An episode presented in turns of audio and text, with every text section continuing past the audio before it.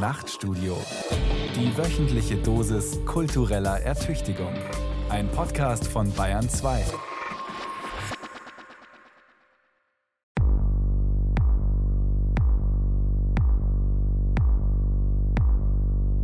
Dezember 2021. Drittliga-Fußballspiel zwischen Duisburg und Osnabrück. Nachdem Aaron Opoku, ein Osnabrücker Spieler mit Wurzeln in Ghana, von einem Mann aus dem Publikum durch Affenlaute rassistisch beleidigt worden war, brach der Schiedsrichter das Spiel ab. Zudem leitete die Staatsanwaltschaft ein Ermittlungsverfahren gegen den Delinquenten ein. Tagelang waren Betroffenheitsadressen von Fußballern, Vereinsbossen und sonstigen Kommentatoren zu vernehmen, die allesamt die Tat verurteilten eine harte Bestrafung forderten und mehr Toleranz. Die Öffentlichkeit schien sich einig zu sein. Warum hatte ich ein ungutes Gefühl dabei? Was mich wütend machte, war nicht nur die enorme Menschenverachtung und Dummheit des Fans. Es war vor allem die in meinen Augen sensationsheischende Verlogenheit, mit der der Spielabbruch durch die Medien geisterte. Es war nicht das erste Mal, dass ein nicht weißer Fußballer von den Rängen herunter rassistisch gedemütigt wurde. Ich kann mich an Spiele erinnern, bei denen es genug Gelegenheit und Veranlassung gegeben hätte, das Spiel abzubrechen, nachdem Tausende im Stadion rassistischen Dreck skandiert hatten. In der ersten Bundesliga, im Pokal, in den internationalen europäischen Wettbewerben. Ein Match im Profifußball, bei dem eine Menge auf dem Spiel steht, vorzeitig zu beenden, undenkbar. Stattdessen konnte man jetzt einen Spielabbruch in einer der unteren Klassen zum Anpfiff des heldenhaften Kampfes gegen Rassismus hochjubeln. Überall und nirgends. Wie viel Mühe es macht, Rassismus zu begründen. Von Michael Reitz.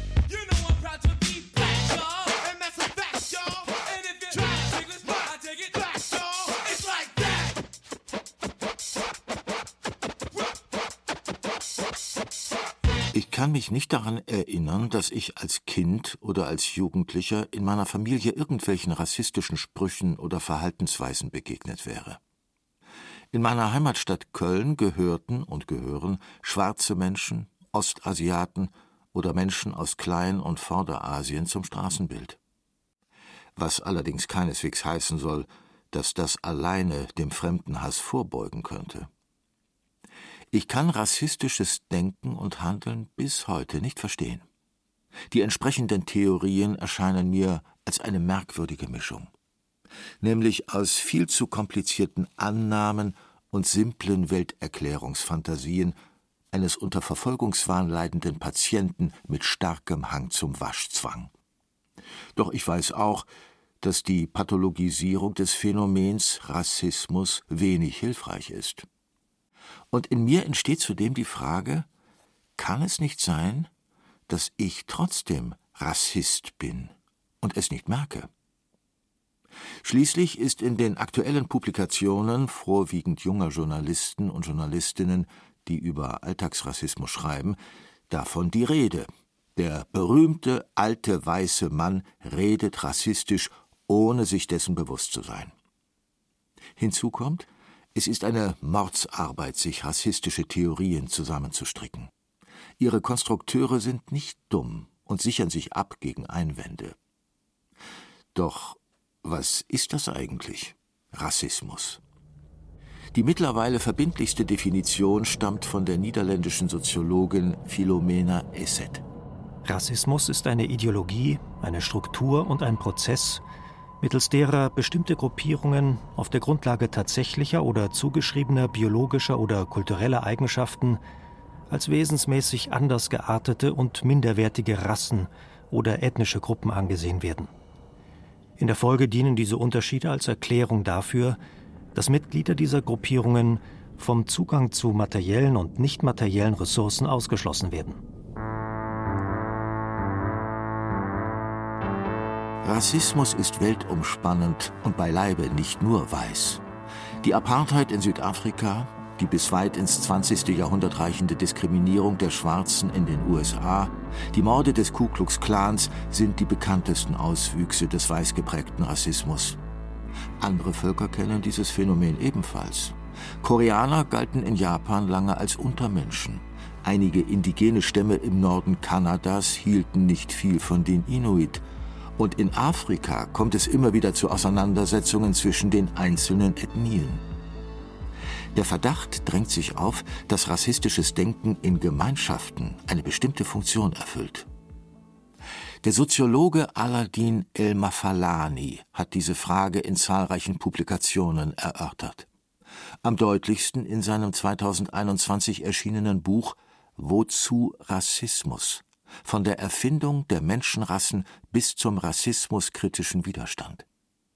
Er sagt, nicht zuletzt ist es, dass Rassismus zumindest bis vor kurzem noch für den gesellschaftlichen Zusammenhalt gesorgt hat, also für einen Teil des Zusammenhalts, für einen Teil des Klebstoffs in der Gesellschaft. Und da sieht man, wie unterschiedlich man darauf blicken kann. In einer zutiefst ungerechten, eben rassistischen Gesellschaft ist der Zusammenhalt eben rassistisch. Und wenn man das rassistische Element da rausnimmt, dann kann es schnell passieren, dass der Klebstoff nicht mehr richtig klebt. Und das ist sozusagen ein Grund, warum ich diagnostiziere, dass immer mehr Menschen das Gefühl haben, dass der gesellschaftliche Zusammenhalt verloren geht. So positiv die Rede vom gesellschaftlichen Zusammenhalt besetzt ist, was wäre daran so schlimm, ginge er zusammen mit dem Rassismus verloren? Für Aladin el-Mafalani geht dieser soziale Konsens tatsächlich verloren, allerdings hervorgerufen und weiterhin begleitet von einem Effekt, der nicht unbedingt zu bedauern wäre. Mit der Diskussion darüber nämlich, ob wir unserem Selbstverständnis entsprechend tatsächlich in einer offenen Gesellschaft leben. Und darüber, sollte das nicht der Fall sein, wie wir diese Öffnung erreichen oder sie zumindest öffentlich diskutieren. Der Verlust des Zusammenhalts hätte dann einen Nebeneffekt, der zwar so nicht beabsichtigt war, aber dennoch nützlich sein könnte.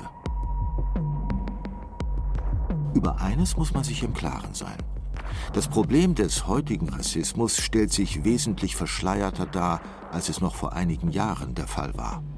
Die Zuweisungen können nicht mehr so eindeutig ausgesprochen werden, die Positionen verschwimmen und verschwinden teilweise in einer Grauzone. Ist die Bezeichnung aus dem Polizeijargon Nafri, also nordafrikanischer Intensivtäter, bereits rassistisch?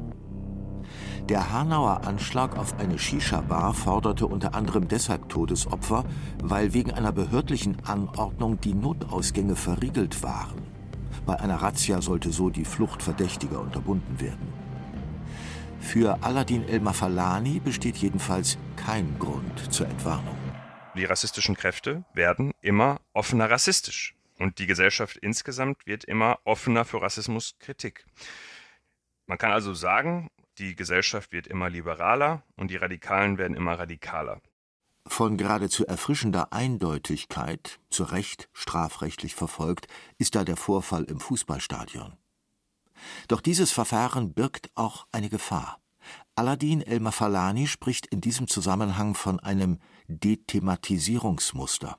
Dadurch, dass wir diesen einen Fall skandalisieren, deuten wir schon an, dass es nichts Strukturelles ist und nichts ist, was regelmäßig passiert, sondern wir skandalisieren es deshalb ja in der Regel, weil es ein außergewöhnliches Ereignis ist und gleichzeitig ist ja Rassismus eher was Gewöhnliches. Das wäre zumindest ein Zugang zu dem Ganzen, das nicht zu skandalisieren. Und skandalisieren geht meist einher mit moralisieren.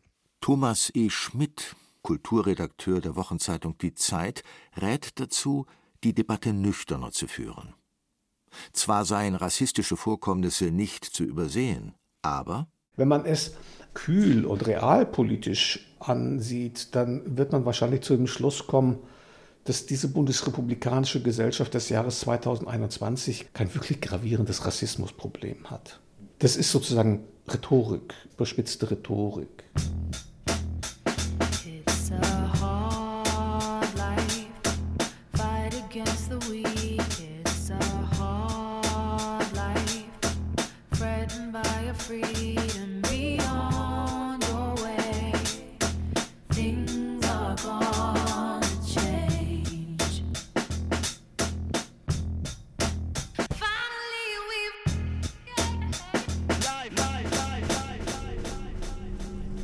Sucht man nach der Geburtsstunde des europäischen Rassismus, muss man in das 15. Jahrhundert zurückgehen. Genauer gesagt in die Zeit der Reconquista, der Befreiung Spaniens von der Herrschaft der Mauren. Neben dem Hass auf arabischstämmige Menschen fanden zu dieser Zeit grausame Verfolgungen und Massenmorde an den Juden statt, die auf der iberischen Halbinsel lebten. Als Spanien wiedervereinigt war, erschien dieser Rassismus als wesentlichster Motor dieser Einigung. Mittels der Abgrenzung hatte sich eine Nation gebildet, die sich kurz danach anschickte, fast ganz Mittel- und Südamerika zu unterwerfen.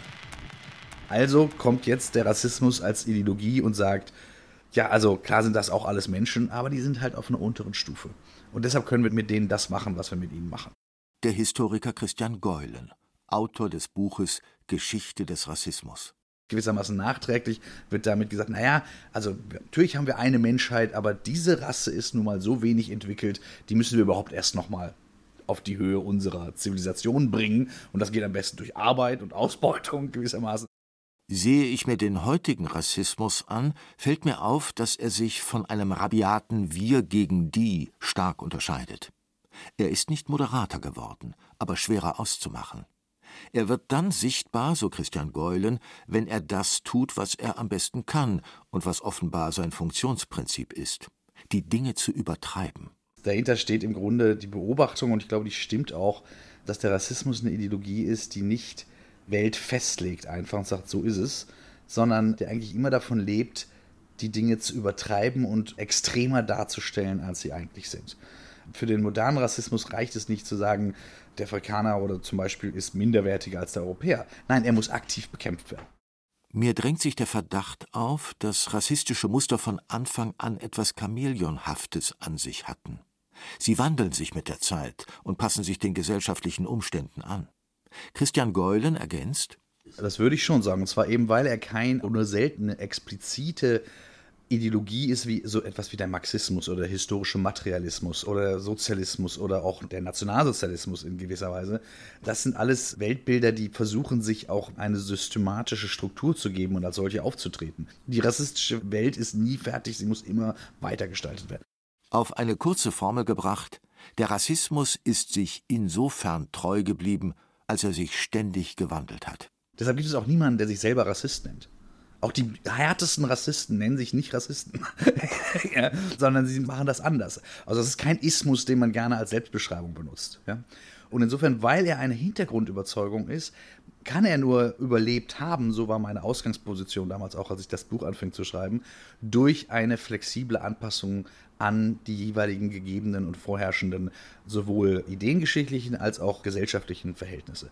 Und ein Moment, was man heute schon, finde ich, ansprechen kann, was sehr deutlich zu bemerken ist, dass der heutige Rassismus zum Beispiel, und das ist ein schönes Beispiel dafür, funktioniert und gerade im Moment besonders wieder akut und virulent ist und überall zu sehen ist, obwohl er inzwischen auf den Rassenbegriff verzichten muss.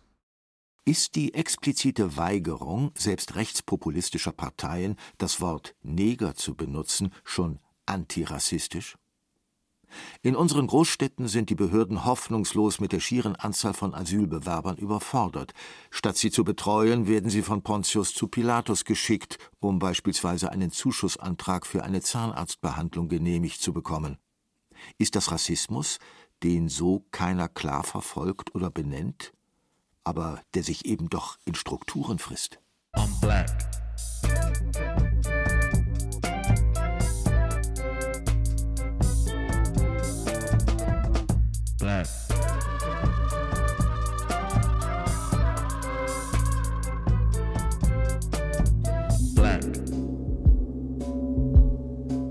Das einst ideologische Rüstzeug der angeblich naturgegebenen Unterschiede zwischen den Menschen kam aus dem Arsenal eines als Missionierung getarnten Rassismus. Die spanischen Christenmenschen, wie später die englischen, französischen, niederländischen und deutschen, bringen den dummen und minderwertigen Eingeborenen die frohe Botschaft einer Religion der Barmherzigkeit, die sich allerdings überall in der kolonialisierten Welt sehr schnell als Ideologie der Menschenverachtung und des Völkermords herausstellte. Im Unterschied zu früheren Formen des Rassismus, so Christian Geulen. Einen Rassismus, wie wir ihn kennen, hat es in der Antike nicht gegeben. Es hat Sklaverei gegeben, ja, gar keine Frage, aber das war Teil der Kriegführung. Wer als Kriegsgefangener irgendwo verschleppt wurde, wurde automatisch versklavt. Das hatte aber nichts mit seinem Äußeren, mit seiner Biologie, mit seiner Gefährdung oder sonst was zu tun, sondern das war ein gesellschaftliches System. Das Christentum erwies sich als äußerst praktikabel bei der Ausübung von Herrschaft. Es entsteht der Rassebegriff, so Christian Geulen. Der ist virulent, wird auf alles Mögliche angewendet und teilweise hat er auch eine legitimatorische Funktion. Aber zu einem richtigen System, was dann auch in Theorien, in vielen Büchern ausgelegt wird, ist das im Grunde erst seit dem 18. Jahrhundert da. Und das hat was damit zu tun, dass gewissermaßen die Ungleichbehandlung, die faktisch an der Tagesordnung war, ein Stück weit irgendwie harmonisiert werden musste mit diesen universalistischen Ansprüchen. Und das kann man am besten, indem man eine Hierarchie einbaut und sagt, hier sind die am weitesten entwickelten und dort sind die weniger und gar nicht entwickelten. Und dadurch ergibt sich entsprechendes Machtgefälle. Und das ist dann auch legitim. Das ist sozusagen der Mechanismus. Eine nicht unerhebliche Rolle spielt bei diesem Mechanismus ausgerechnet das Denken des deutschen Idealismus. Die Befreiung des Menschen aus seiner selbstverschuldeten Unmündigkeit, so Immanuel Kant, gilt offenbar nicht für alle Menschen gleichermaßen. In seinen anthropologischen Schriften schreibt das Flaggschiff der deutschen Aufklärung Die Menschheit ist in ihrer größten Vollkommenheit in der Rasse der Weißen. Die gelben Indianer haben schon ein geringeres Talent. Gemeint sind hier die Inder. Die Neger sind weit tiefer. Und am tiefsten steht ein Teil der amerikanischen Völkerschaften. Am Beginn der bürgerlichen Gesellschaft steht also der Ausschluss bestimmter Gruppen von den Segnungen eben dieser Gesellschaft. Bei der Selbstrechtfertigung der neuen bürgerlichen Klasse half die Philosophie. Was heute wiederum von strikten Antirassisten thematisiert wird. Alles in unserer Gesellschaft ist letztlich rassistisch grundiert. So Thomas E. Schmidt. Tatsächlich hat sich eine Gruppe von Leuten zu einem politischen Körper zusammengeschlossen und andere hat sie nicht dazu genommen. Und wenn dieser Gründungsakt gewissermaßen die Einschreibung von Rassismus ist, dann ist jedes Gesetz, also das Recht als solches, natürlich immer imprägniert von dem Grundübel der rassistischen Exklusion. Der Grundrassismus wird sich nie wieder aus den Gesetzen verbannen lassen, auch wenn sie anders gemeint sind, auch wenn sie mit einem anderen weltanschaulichen Begriffsapparat überwölbt sind. In ihrem aufklärerischen Pathos konnte den Theoretikern der Befreiung nicht verborgen bleiben, dass sie sich in einem schweren Widerspruch bewegten. Denn einerseits beschrieben sie den Menschen als frei, andererseits sahen sie, dass der Reichtum der europäischen Staaten zu einem nicht unerheblichen Teil auf der Ausbeutung der unterworfenen Völker und deren Sklavenarbeit beruhte. Ein Individuum wird konstruiert, ein bürgerliches Individuum wird konstruiert, das das Recht hat, sich selbst zu bestimmen, auch das Recht hat, sich politisch zu vereinigen, nach Glück zu streben, das heißt auch nach materiellen Gütern zu streben und dafür auch die Welt zu erobern. Genau wie das Recht besteht, sich die Natur zu erobern. Und wenn dieses Individuum, dieses starke bürgerliche Individuum, dem Kant dann sozusagen noch einmal philosophische Wein verliehen hat, indem es als transzendentales Subjekt noch einmal konstruierte, also das, was alles denken kann, was im Grunde genommen die ganze Welt sich vorstellen kann und was natürlich auch das Recht hat, sich gedanklich die Welt zu eigen zu machen, was gleich Aufklärung heißt. Ja? Wenn dieses Subjekt jetzt in die Welt hinausgeht, trifft es auf die seltsamsten Dinge, auf eine feindliche Natur und auf Menschen, die diese Art von Eroberung vielleicht gar nicht schätzen. Der Widerstand dagegen wird von lauter kleinen braunen und gelben Menschen geleistet. Infolgedessen werden diese Fremden nicht als Freunde gesehen und schon gar nicht als gleich in ihrem Menschsein da ist etwas, was nicht nur meine Interessen behindert, sondern auch was mein aufklärischen Denken zuwiderläuft. Das ist Gegenaufklärung. Der Schwarze, der mir feindselig entgegenkommt, ist gewissermaßen die Verkörperung von Gegenaufklärung. So werden dann in einem universalistischen Denken solche Partikularismen, wenn man so will, mittransportiert oder kommen hineingespült. Bei aller Berechtigung weist der Protest des Postkolonialismus einen Denkfehler auf. Denn durch die Generalisierung des Rassismusvorwurfs, so Thomas E. Schmidt, wird das Kind mit dem Bade ausgeschüttet. Konkret würde das bedeuten, dass von den Bordmitteln des westlichen Denkens nichts mehr zu erwarten ist, was in Richtung Veränderung sozialer, geschlechtlicher und ethnischer Gleichberechtigung geht. Das Problem ist, die postkoloniale Theorie muss behaupten, und sie behauptet das ja auch ganz ausdrücklich, dass alles, was wir an westlicher Politik und westlicher Philosophie und westlicher Weltanschauung kennen, nicht mehr imstande ist, dieses Grundübel zu beseitigen. Während alles das, was wir für richtig halten, nämlich sagen wir mal eine philosophische Tradition der Aufklärung seit dem 17. und 18. Jahrhundert, gerade darauf ausgerichtet ist, dass sich das Denken selbst überschreiten kann dass es sozusagen imstande ist, die Fehler seiner eigenen Grundannahmen zu korrigieren. Dass es so weit einsichtig ist, dass es sich selber reflektiert und selber korrigiert. Die Selbstreinigungskräfte der westlichen Gesellschaften sind nach Auffassung Thomas E. Schmidts immer noch vorhanden. Ich glaube, dass der Westen selbstverständlich sich moralisch retten kann. Sonst wären in der Tat drei bis vierhundert Jahre vergeblich gewesen. Das heißt natürlich, dass es immer schreckliche Dinge sich ereignet haben. Und das Allerschrecklichste ist natürlich, und das wird sowohl von westlichen Denkern wie von postkolonialen Denkern hervorgehoben, ist Völkermord, ist Genozid, ist systematisches Abschlachten einer Gruppe, die vorher ausgegrenzt wurde und dann gewissermaßen zum Töten freigegeben worden ist. Und die Realität von Völkermorden lässt sich ja nicht bestreiten.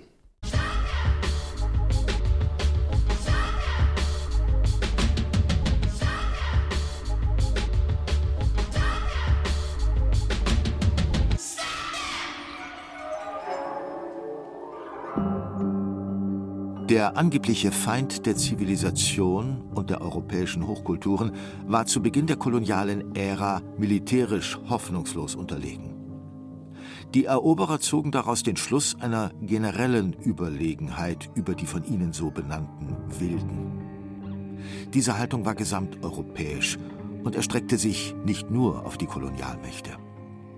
So schrieb dann auch der Philosoph Georg Wilhelm Friedrich Hegel in seinen Vorlesungen über die Philosophie der Geschichte Die Sklaverei ist an und für sich Unrecht, denn das Wesen des Menschen ist die Freiheit. Doch zu dieser muss er erst reif werden. Es ist also die allmähliche Abschaffung der Sklaverei etwas Angemesseneres und Richtigeres als ihre plötzliche Aufhebung. Wir verlassen hiermit Afrika, denn es ist kein geschichtlicher Weltteil, und was in ihm, das heißt in seinem Norden geschehen ist, gehört der asiatischen und europäischen Welt zu.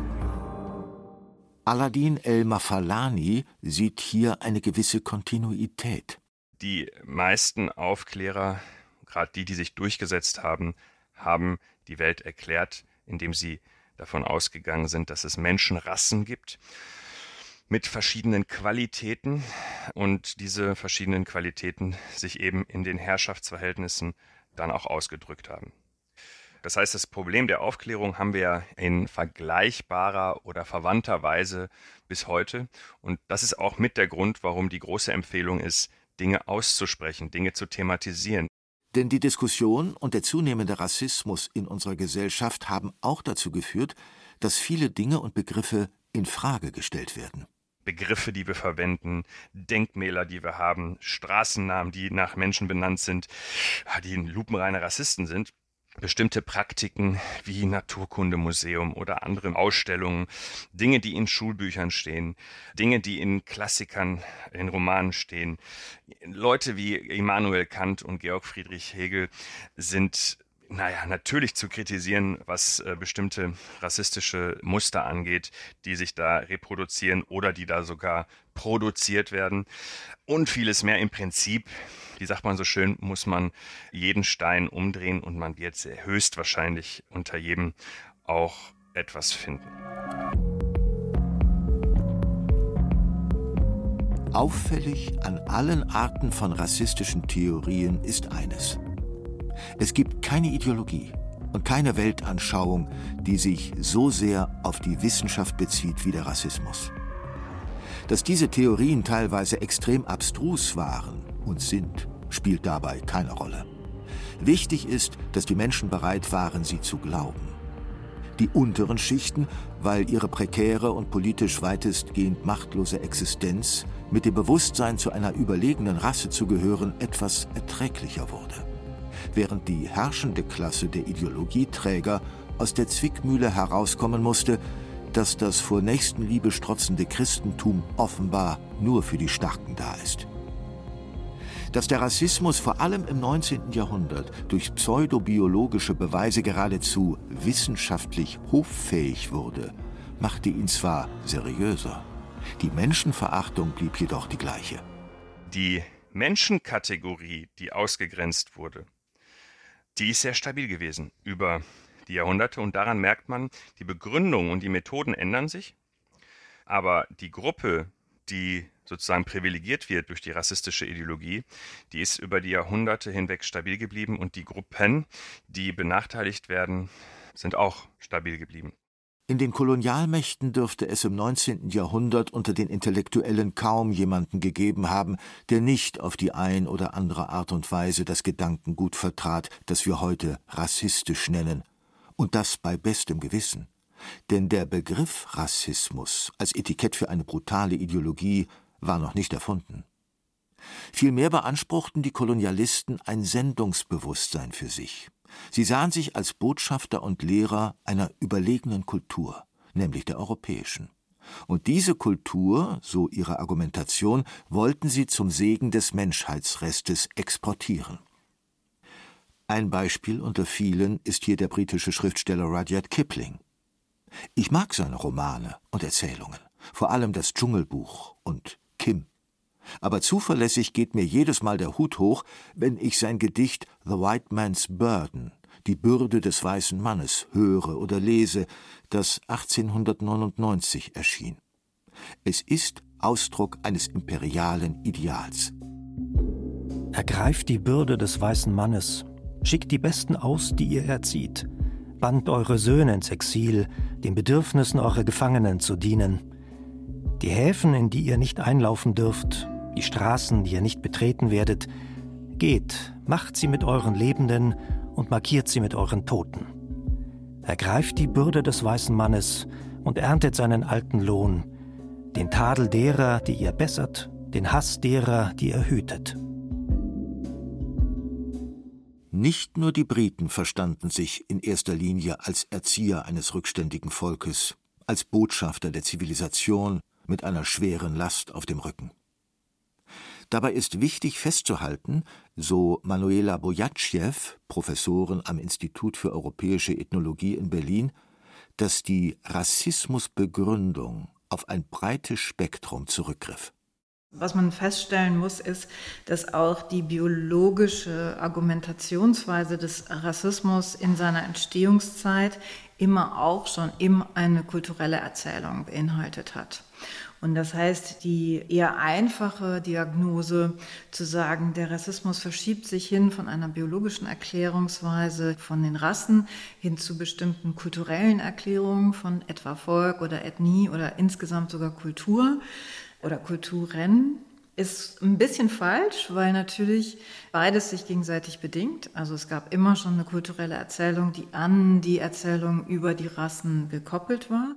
Es gibt jedoch noch einen anderen Aspekt, so Manuela Bojatschew. Denn es geht, gerade im zeitgenössischen Rassismus, nicht nur um Dominanzargumentationen rein biologischen oder kulturellen Inhalts. Für die aktuelle Diagnose könnte man auch sagen, es ist auch eine sehr plurale Argumentation. Also sie setzt sich immer stets sehr unterschiedlich zusammen und meint auch sehr, sehr unterschiedliche Gruppen. Und das finde ich ist im Moment sehr kennzeichnend für den Rassismus, dass man sieht, es gibt einerseits einen Rückbezug auf alte Kategorisierungen, auf alte Erkennungsschema, auf alte Gerüchte über bestimmte Gruppen und andererseits merkt man, dass darin auch eine Diversifizierung des Portfolios, wenn man so will, plötzlich auftaucht. Was Rassisten schon immer wussten, aber nie wahrhaben wollten. Rein wissenschaftlich betrachtet ist die Behauptung unterschiedlicher Menschenrassen spätestens seit dem Jahr 2019 eindeutig nicht mehr haltbar. Die Anthropogenetiker haben mit dem Jenaer Programm vor zwei Jahren nochmal sehr, sehr deutlich gemacht, dass sie in der Diversifizierung der menschlichen Gene historisch keine Rassen nachweisen können, dass es also wissenschaftlich unhaltbar ist. Das ist, glaube ich, wichtig, weil sowohl natürlich unter den sich bekennenden Rassisten als auch bei denen, die unsicher darüber sind, es weiterhin weit verbreitet ist, zu denken, dass es so etwas gäbe. Don't shoot. Guns down.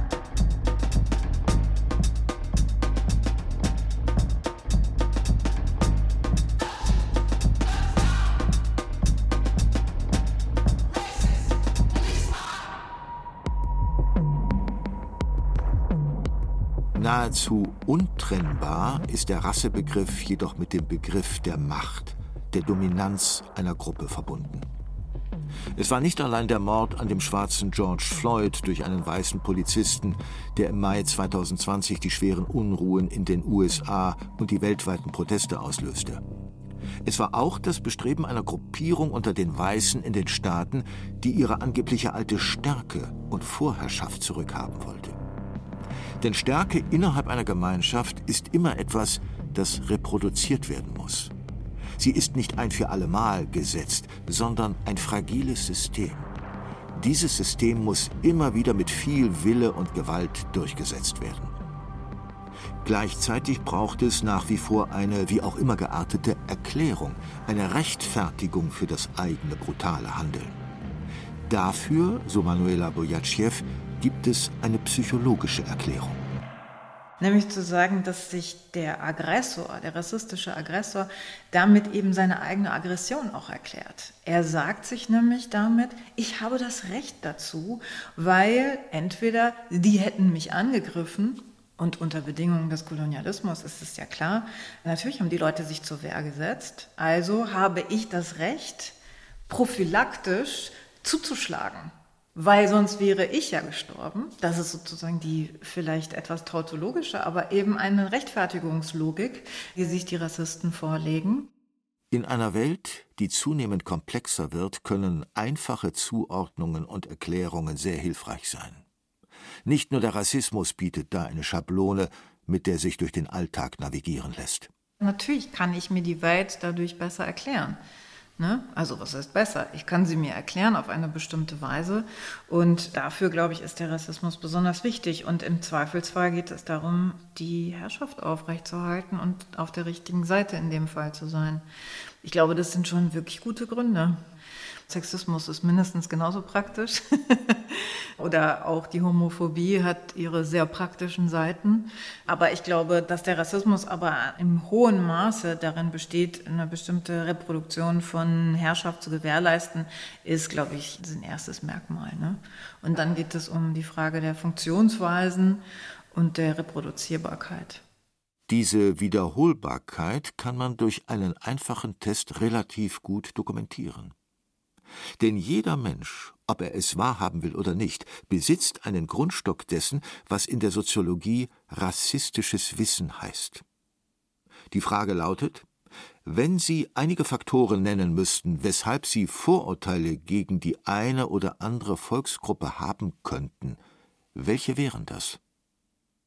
Das Verblüffende dabei ist, fragt man zehn Menschen, so stellt man eine weitestgehende Übereinstimmung der Positionen fest. Es handelt sich offenbar, der Schluss liegt nahe, um Wissensbestände einer kulturellen Gemeinschaft, die mehr oder weniger unbewusst wiedergekäut werden. Das Fatale ist allerdings, so Aladdin El-Mafalani, dass die Vorurteile sich häufig genug reproduzieren, liegt auch daran, dass sie die realen Verhältnisse schon, nicht immer, aber schon auch abbilden. Nämlich, wenn man jungen Menschen sagen würde, Gruppe XY ist nicht dümmer und ist nicht leistungsschwächer als wir, dann sagt man das den Jugendlichen, ne? also weil man weiß, Das Vorurteil werden sie irgendwo aufschnappen, so ist unsere Kultur. Deswegen klären wir sie auf und sagen, ihnen stimmt nicht. Und dann gehen sie als Jugendliche dann raus und stellen fest, im Café sehe ich regelmäßig Vertreter dieser Gruppe an der Toilette arbeiten, in Banken sehe ich die nie arbeiten. Als Geschäftsführer sehe ich die nie, äh, in der Politik sehe ich die nie, aber in irgendwelchen niedrigen Bereichen. Rassistisches Wissen und Vorurteile lassen sich also durch Bildung und Erziehung allein nicht aus der Welt schaffen. Jedenfalls nicht, solange die ökonomische Lebenswelt ein Bild bietet, das diese Vorurteile immer weiter und immer wieder bedient. Und das führt dazu, dass sich permanent etwas reproduziert, dass man permanent sich selbst in einer statushöheren Position sieht und äh, dass sich gleichzeitig die Frage auftut, ob man will oder nicht, ob es am Rassismus liegt, also an ungerechten, ungerechtfertigten Verhältnissen in der Gesellschaft, die im Übrigen dann auch dazu führen, dass ich selbst privilegiert bin und es nicht unter Umständen legitim ist, dass ich da bin, wo ich bin und in den Lebensumständen leben darf, in denen ich lebe oder ob es wirklich doch Leistungsunterschiede und Qualitätsunterschiede zwischen Menschengruppen nach rassistischen Kategorien jetzt gedacht gibt. Und das ist eben der Grund, warum man von Wissen, rassistischem Wissen oder rassistischen Wissensbeständen durchaus sprechen kann. Ich würde schon sagen, dass da eine gehörige Prise Rationalität, Struktur und Historizität drinsteckt, um das jetzt mal so zu bezeichnen. Doch die Selbstreproduzierbarkeit nicht nur rassistischer Begriffe und Deutungsmuster geht noch tiefer. Sie gründet auf dem, was der französische Soziologe Pierre Bourdieu als symbolisches Prinzip der Herrschaft bezeichnete oder als Paradox der Doxa. Gemeint ist damit ein System von Selbstverständlichkeiten. Also die Tatsache, dass die Weltordnung so wie sie ist, mit ihren Einbahnstraßen und Durchfahrverboten im eigentlichen wie im übertragenen Sinn ihren Verpflichtungen grosso modo respektiert wird und dass es nicht mehr zu mehr Zuwiderhandlungen oder Subversionen kommt. Oder dass sich die bestehende Ordnung mit ihren Herrschaftsverhältnissen, ihren Rechten und Bevorzugungen letzten Endes mit solcher Mühelosigkeit erhält und dass die unerträglichsten Lebensbedingungen so häufig als akzeptabel oder sogar natürlich erscheinen können. Etwas Ähnliches behauptete Bourdieus Kollege, der Historiker und Philosoph Michel Foucault. Jeder aktuelle Diskurs wird untermalt und orchestriert von einer Art Hintergrundrauschen, das die Melodie der Debatte bestimmt, ohne dass die Teilnehmer das zunächst merken. Das bedeutet aber auch, so Christian Geulen, dass man den Rassismus natürlich als Ideologie beschreiben kann, aber als eine, die gewissermaßen im Hintergrund wirkt und die damit auch, wie ich sagen würde, etwas tiefer, auf einer tieferen Ebene eingebettet ist in unser modern westlich-europäisches Selbstverständnis, als wir uns das normalerweise denken. Also wer als Rassist bezeichnet wird, bewegt sich damit automatisch außerhalb aller gesellschaftlichen Normen. Und mir war es wichtig zu zeigen, wie eng das eigentlich miteinander verflochten ist und dass eben bestimmte Strukturen, die man als rassistisch bezeichnen kann, eben sehr tief in unserem gesellschaftlichen Selbstverständnis verankert sind. In seiner Geschichte des Rassismus schreibt Christian Geulen über den Rassismus Er war weder Ursache noch Auslöser noch Motiv der Gewaltpraxis, aber er stellte die Möglichkeit bereit, jede nur erdenkbare Form und jedes nur denkbare Ausmaß der Gewalt in den Horizont eines naturgesetzlich ablaufenden Existenzkampfes zu stellen und so als notwendig und hinnehmbar erscheinen zu lassen.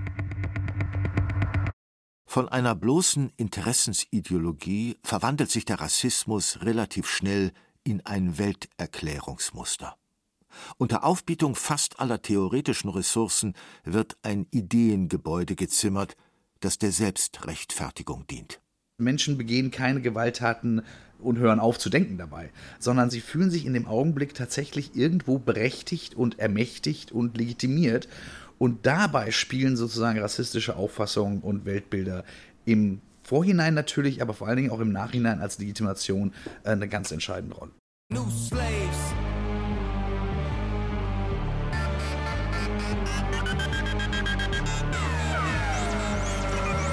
You see his leaders and his followers, but I'd rather be a dick than a swallower.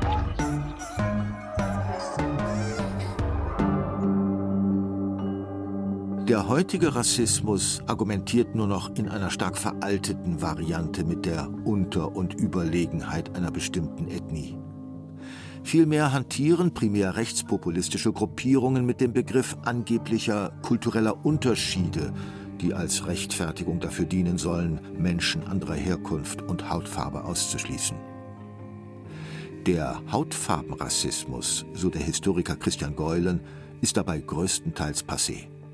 Stattdessen wird eben etwa zum Beispiel diese Idee als Grundlage dieser Weltanschauung genommen, dass eigentlich alle Kollektive, egal ob es jetzt Rassen sind oder Geschlechter oder Kulturen oder soziale Schichten oder sonstiges, ums Überleben kämpfen gegeneinander. So, und da, da, muss man gucken, wie man irgendwie klarkommt. So, und diese Grundauffassung, die kommt ursprünglich aus dem Rassismus her, wird jetzt aber auch weiterhin vertreten, aber der Rassenbegriff ist weg, weil der inzwischen doch insbesondere im nicht englischsprachigen Raum in Europa als so illegitim gilt, dass man ja sogar versucht hat, ihn jetzt aus dem Grundgesetz zu streichen, was wiederum ein bisschen absurd ist, weil es der Antidiskriminierungsparagraf ist, aus dem man es streichen wollte.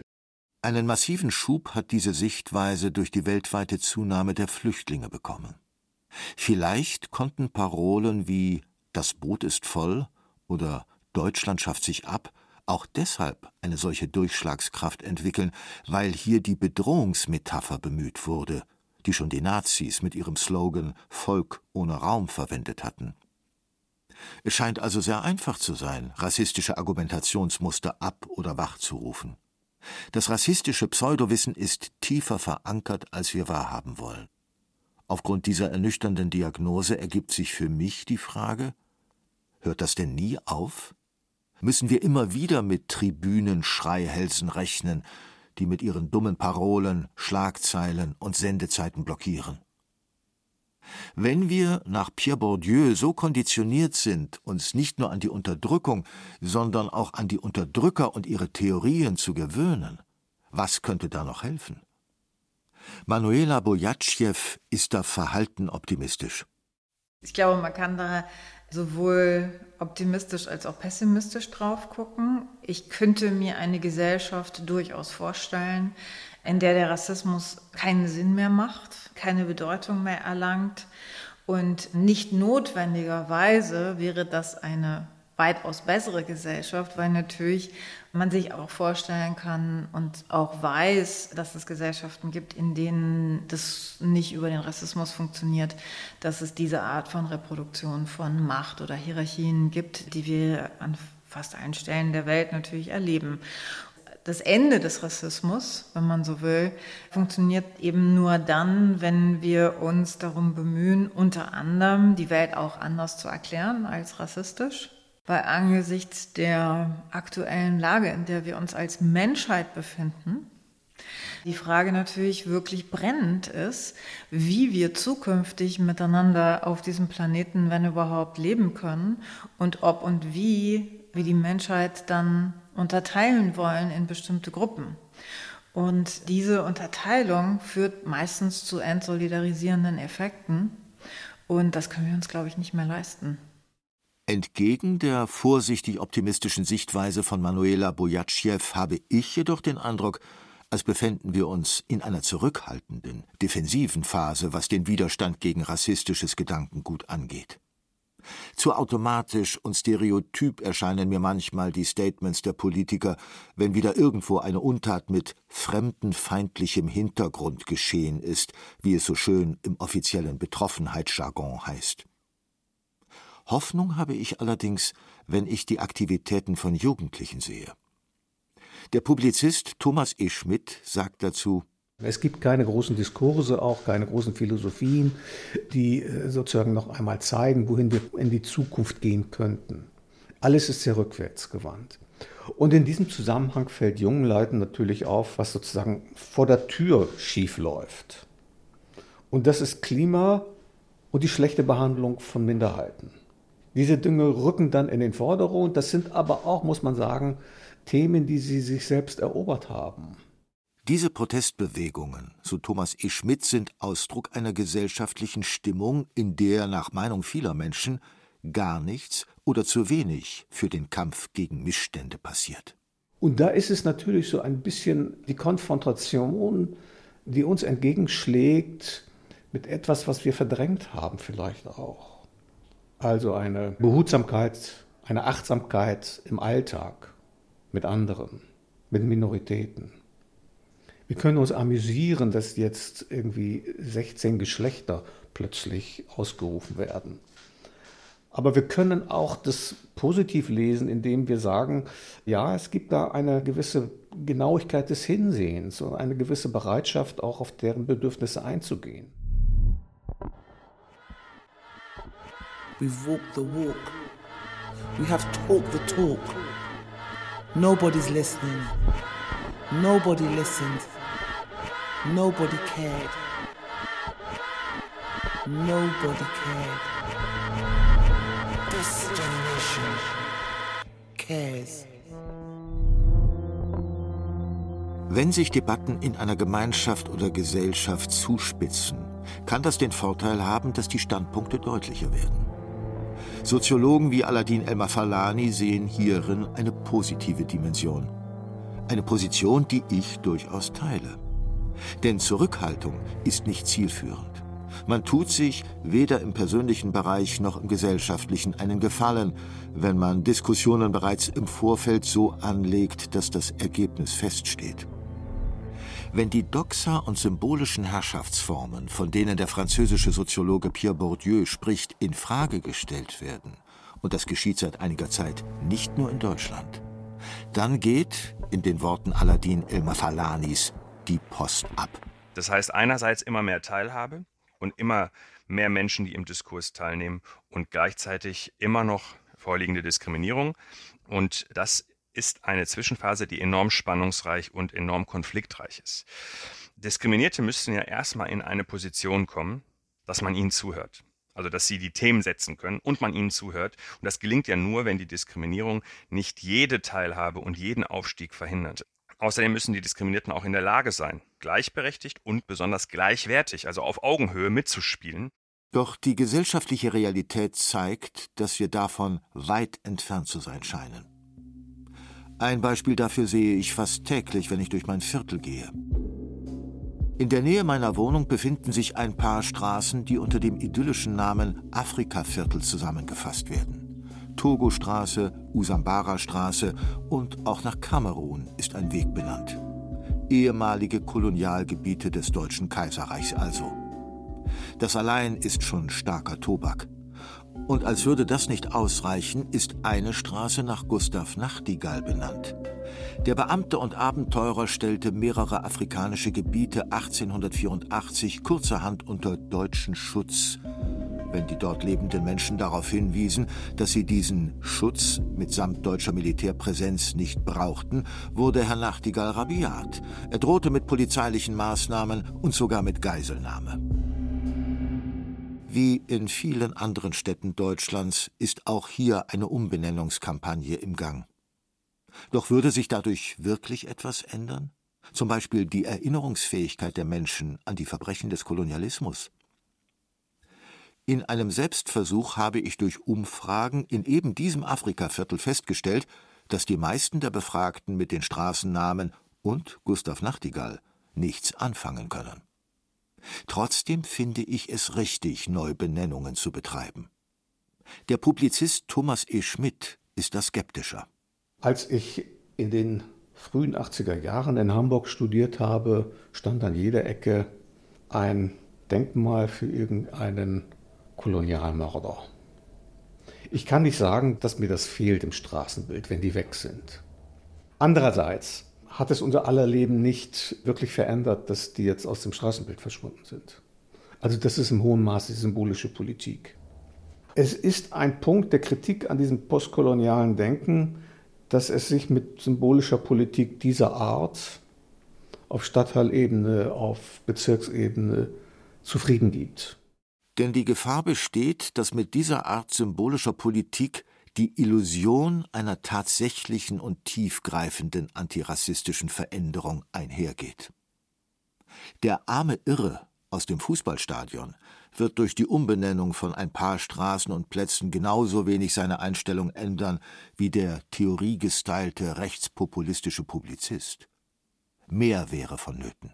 Das heißt in dem Zusammenhang, dass ich glaube, dass Reflexion und auch Reflexion auf Politik Politik verbessern kann, dass tatsächlich antihumanistische Reste, die zweifelsfrei immer da sind, korrigiert werden können und dass die Menschheit gewissermaßen imstande ist, sich auf so etwas wie Fortschritt an Humanität anzueignen. Das glaube ich in der Tat. Ich glaube nicht, dass wir sozusagen schicksalhaft in einer Rassismusfalle verharren müssen. You know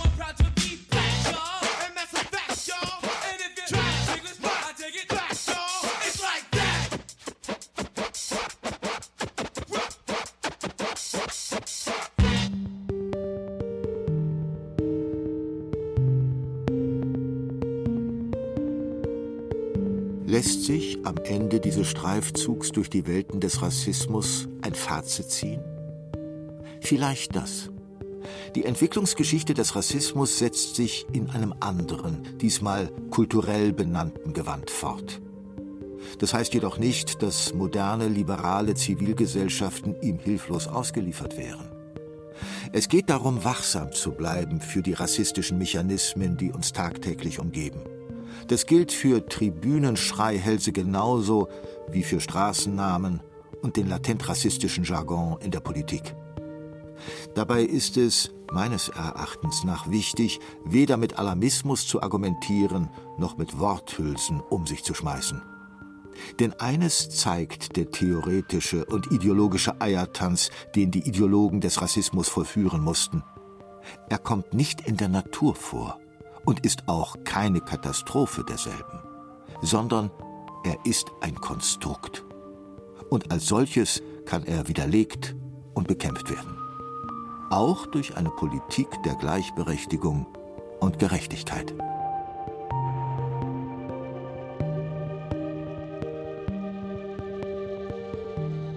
Überall und nirgends. Wie viel Mühe es macht, Rassismus zu begründen. Von Michael Reitz. Es sprachen Andreas Neumann und Carsten Fabian. Technik Susanne Herzig. Regie und Redaktion Stefanie Metzger. Eine Produktion des Bayerischen Rundfunks 2022.